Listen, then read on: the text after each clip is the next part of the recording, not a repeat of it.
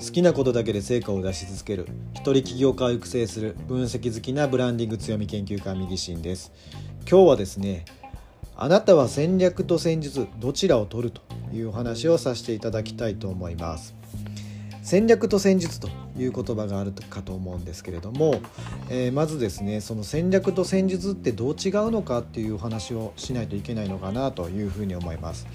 えー、言葉としてですねなんとなく戦略と戦術っていうのをですね、えー、聞いて、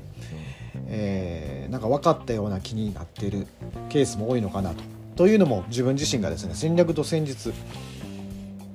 なん聞いてみてですねなんとなくまあこんなことかなとか戦略っていうのはなんかこう作戦を考えるというようなことであったり戦術っていうのはまあ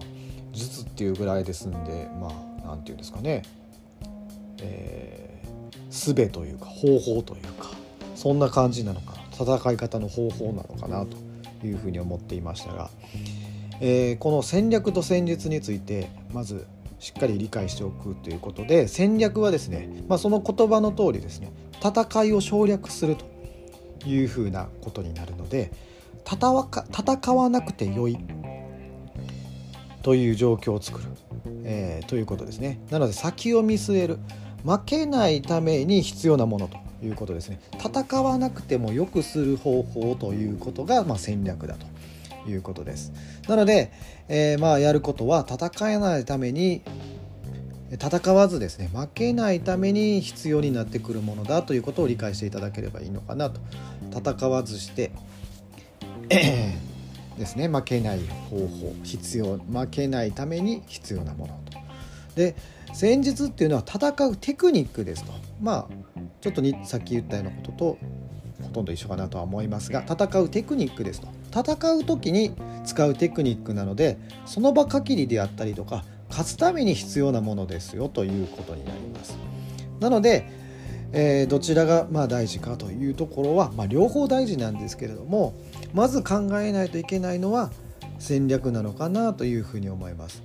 えー、あえてですね戦う必要がないかなというふうに思うので戦わなくて良い方法え負けないためにえ考えるべきものっていうのが戦略になってくるかなというふうに思います。で実際にもうどうしても戦わないといけないという時にはテクニックっていうのが必要になってくるので勝つためにですね、え、使うために使うものっていうのが戦術になってくるかなというふうに思います。なのでまずはですね、えっと、ブランディングはブランド戦略だという話もさせていただきました。えー、ですのでブランディングを考えるというのは負けないようにするためにブランディングを考えるということです。で勝つためにマーケティングの戦術が必要になってくると。あとはセールスの戦術とかですね。そういったところになってくるかなというふうに思います。なので負けないためにどういうことを準備しないといけないかということを考えていただくのが戦略ですのでまずはその